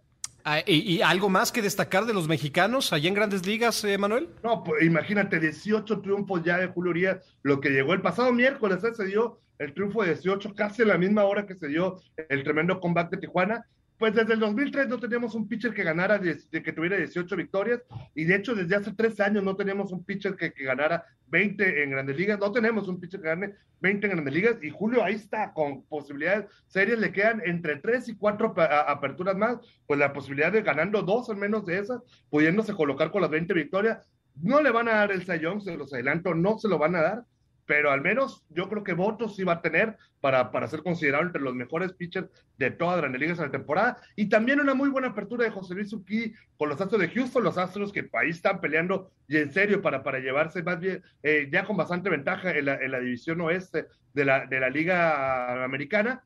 ¿Por qué no pensar que el juego 4 de Serie Mundial, el juego 3 de Serie Mundial, sea José Luis Urquidi abriendo por por el equipo de los Astros de Houston y Julio Urias por el equipo de, por el equipo de, los Dodgers de Los Ángeles. Era algo realmente increíble y me parece no tan descabellado a estas alturas del partido. Bueno, pues ahí está justo este tema de, de, las grandes ligas. Eh, Pólogo nos manda, mi querido Emanuel, te manda saludos eh, y nos pregunta que qué onda con la Liga, Liga del Pacífico. Eh, la Liga Arco Mexicana del Pacífico. Sí, sí, sí, por se acá. Llama, se llama, Ajá, adelante. Se llama ahora, eh, ya están jugando en pretemporada equipos. Eh, el fin de semana Naranjeros y Águilas de Mexicali estuvieron jugando juegos de pretemporada en Las Vegas. Este fin de semana van a jugar aquí en el Valle del Sol, en, en, Arizona, en Mesa y en Phoenix. Van a estar jugando Yaquis de Obregón, Naranjeros de Hermosillo y más de Navajo para la, la, apertura de temporada por ahí del 4 o 5 de octubre más o menos. No estoy seguro todo, no estoy seguro qué día empieza la temporada, pero sí va a empezar eh, una semana o 10 días antes más bien de lo, de lo que iniciaba eh, eh, regularmente porque, bueno, va a terminar la temporada a mediados de enero para darle paso a que la Serie del Caribe sea finales de enero y no en la primera semana de febrero como se había acostumbrado en los últimos 20 años al menos. Oye, Emanuel, nada más rapidísimo antes de despedirnos. Eh, se espera también otra muy buena Liga Mexicana del Pacífico, ¿no? Allá dentro de muy poco. O sea, en cuanto a peloteros, etcétera.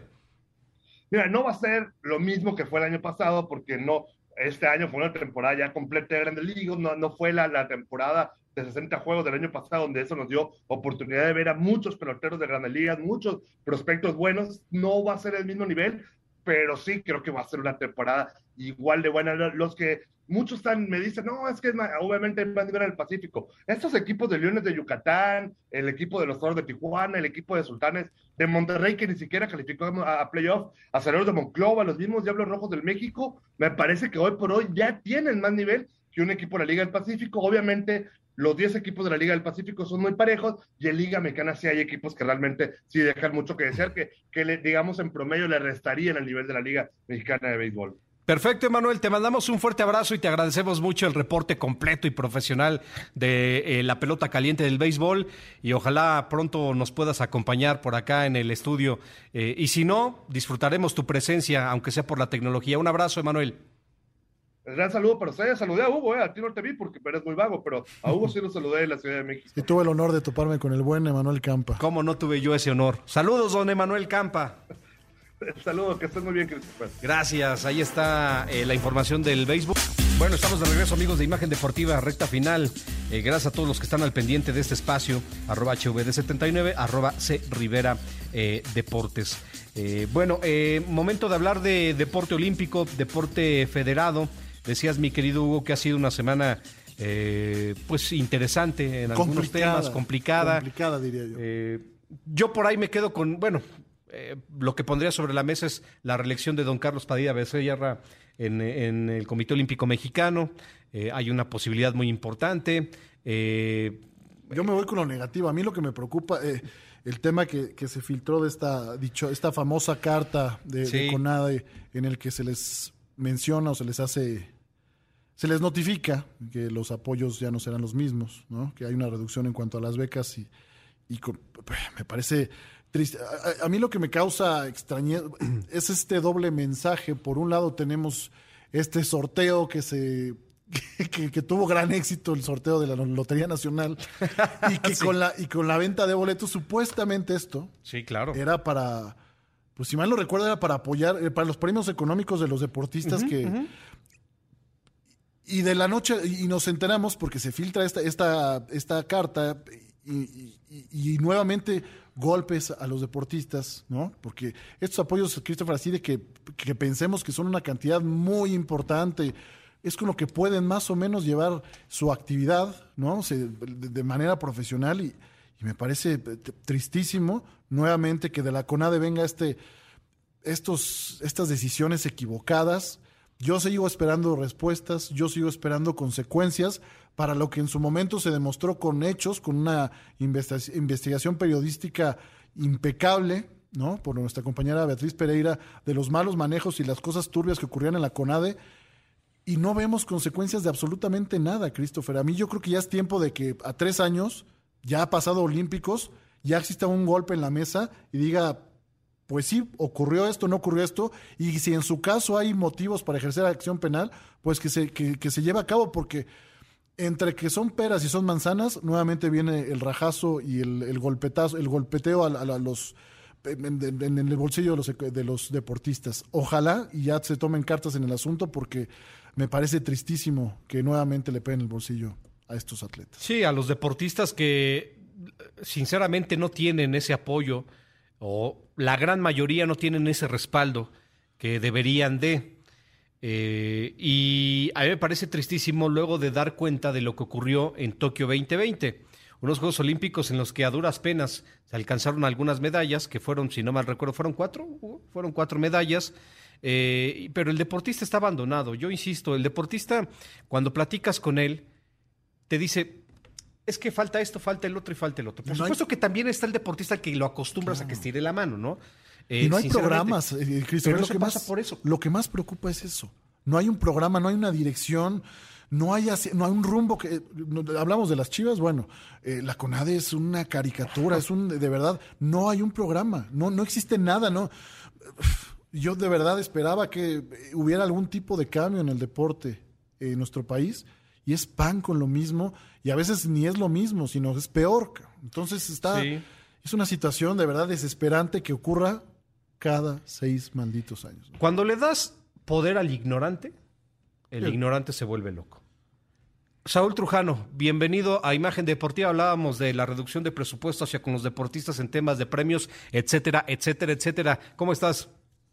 ¿Cómo estás, Christopher Hugo? Un gusto saludarles. Buenas noches para todos. Tu punto de vista, Saúl, valiosísimo como siempre. Pues mira, yo creo que al final de cuentas es una es un debate un poco infructuoso porque como lo señalaba Hugo, lo que realmente va a detonar el deporte es un programa, sí, una planeación, desarrollo, eh, que los deportistas viajen, que tengan mejores entrenadores, que estén mejor concentrados, que no se vayan a programas de televisión a ganar dinero, eh, que se comprometan. Todo eso va a cambiar el deporte. Recibir dinero es como si ahorita, por ejemplo, Hugo, ¿no? Hugo, que, que si es papá, llega con su hijo y le dice, oye, te doy 50 mil pesos ¿Qué crees que se compre el hijo de Hugo? Pues no sé. El iPhone 13 de Saúl. no creo que no creo que pague la colegiatura y se y pague el internet, ¿verdad? Para, para estudiar todo el año. Entonces, si Hugo dice te doy 50 mil pesos y no te vuelvo a dar en todo el año, pues eso no va a salir bien, me queda claro, ¿no? Entonces, eso es lo que hace el gobierno cuando cuando les dijo en, en Lima, te doy 260 mil pesos y se lo gastaron en viajes, en coches, en en, este, en fiestas, en, este, en cambiarse look, en, en cualquier otra cosa y evidentemente pues pero, no se prepararon. Pero pagan justos por pecadores, ¿no, Saúl? Pagan justos por pecadores, ese es el tema, que hay otros que sí lo sí siguen, lo, utilizan para lo que es, y los que no, yo sé que, no sé si están entrando todos en la misma, o es nada más con los que no pudieron demostrar que se, en qué se utilizó ese dinero.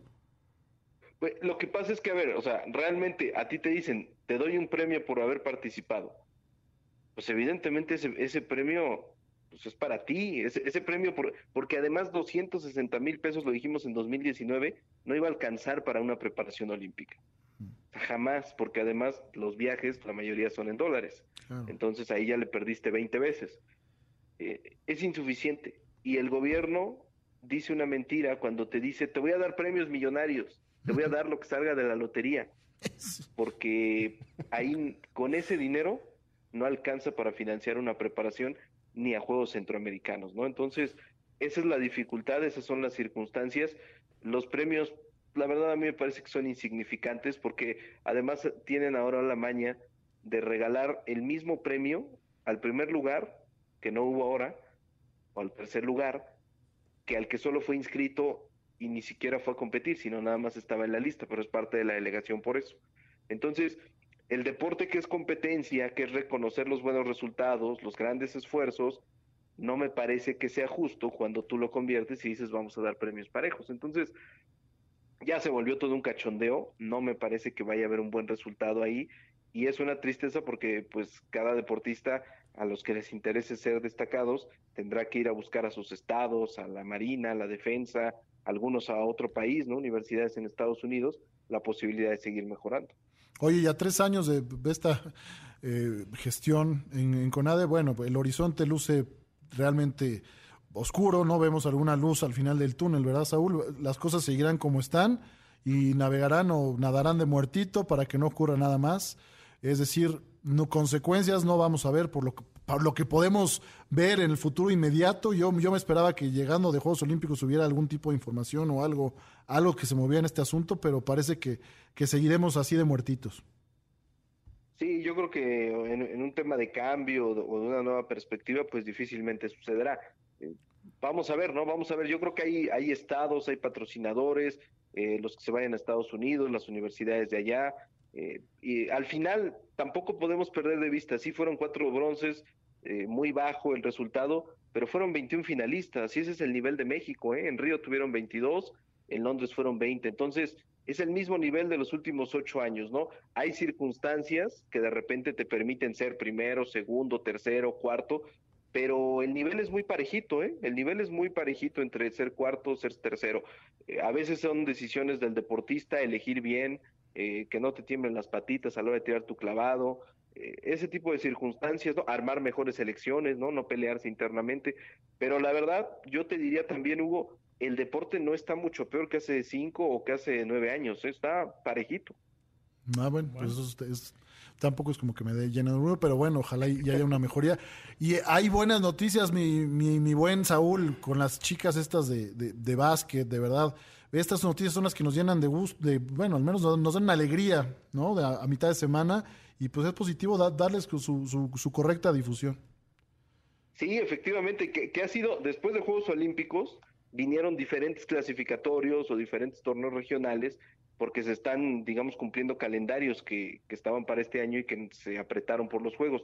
Entonces, bueno, México ha tenido buenos resultados, ya lo decías, el básquetbol ha clasificado a un mundial en categoría sub-17 y México gana en el voleibol la Copa Panamericana, que hacía mucho tiempo que no la ganaba en mujeres. Y aquí yo destacaría una cosa, Samantha Bricio, que es esta chica que juega en Europa y que durante muchos años ha jugado allá y que tiene grandes reconocimientos, viene con la selección mexicana y a pesar de que la selección hace dos semanas no pudo ir al campeonato mundial, perdió también en un clasificatorio que fue en México, a pesar de eso se queda la Copa Panamericana, está comprometida con la selección porque tienen el objetivo de formar cada vez una mejor selección que puede ir a Juegos Olímpicos, que puede ir al Mundial. Entonces, me parece que hay un compromiso muy importante ahí, sí, desde el ámbito directivo, pero también de lo que es la mejor jugadora que tiene México y en un deporte en el que la madurez es muy importante, yo creo que en los próximos años nos puede ir bien en el voleibol femenino. Y que en voleibol de sala, yo, bueno, yo no recuerdo, Saúl, que, se arme un equipo que promete ser competitivo. O sea, a mí me entusiasma muchísimo, porque lo veíamos en playa, Saúl,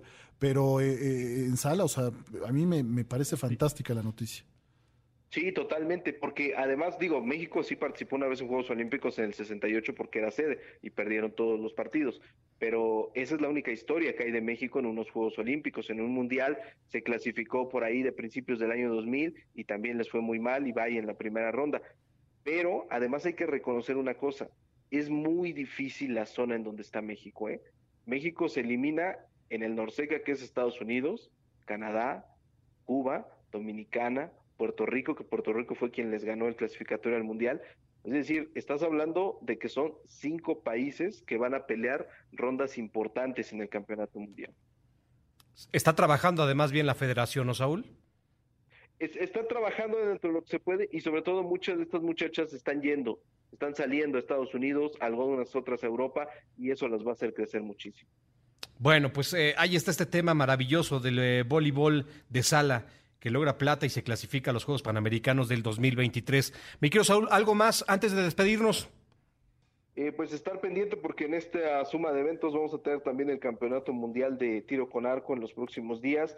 Evidentemente, pues estarán los, los medallistas mexicanos, tanto Luis Álvarez como Ale Valencia. Y vamos a ver qué puede haber. No participan los coreanos, no participan todos los, los importantes quizá, pero siempre vale la pena ganar un mundial, ¿no? Claro, claro que sí, siempre vale la pena. Eh, y bueno, en esta disciplina que insisto, yo creo que eh, en Tokio sí nos quedamos un poquito cortos. Saúl, te mando un fuerte abrazo y te agradecemos mucho. Un abrazo para todos y que tengan buena semana. Gracias, Saúl Trujano con el Deporte Federado. Mi querido Hugo, ya nos vamos. Nos se quedaron temas en el tintero, pero bueno, el triunfo importante en fútbol internacional del Real Madrid Lo que está haciendo Lewandowski con el Bayern Múnich, que no es casualidad. Y la goleada del Ajax también impresionante, con, el, con Edson Álvarez de titular, positivo. ¿no? Sí, sí, sí, positivo y por supuesto que estaremos. A... Eh, ¿Hay Champions esta semana? No, no ¿verdad? No, no, eh, no hay Champions. Tendrá que ser eh, en un par de semanas más, si no mal recuerdo. Pero bueno, eh, la verdad es que una primera jornada de Champions muy buena, sí, sinceramente. Buenísima. Buenísima. Entonces, ya estaremos platicando fútbol internacional. Nos vamos. Gracias, Connie. Gracias, mi querido Dave. Gracias a Ale Garza. Ale Garza. Ale García, que está allí en televisión. Te mandamos un fuerte abrazo, mi querida Ale. Gracias. y mañana estamos con usted en Palabra del Deporte para que platiquemos juntos de todo lo que ocurre en términos deportivos. En estos instantes, 0 por 0, el equipo de la Franja del Puebla ante Santos Laguna, el último partido de la fecha 9. Mañana, palabra del deporte, a partir de las 3.30 de la tarde y hasta las 4.30, el señor Pablo Carrillo, el señor Hugo Villagómez, el señor eh, Juan Carlos Veraza y su servidor. Estaremos con muchísimo gusto con todos ustedes para platicar de lo más importante. A ver si ya tienen técnico deportiva. el Guadalajara. En una no, no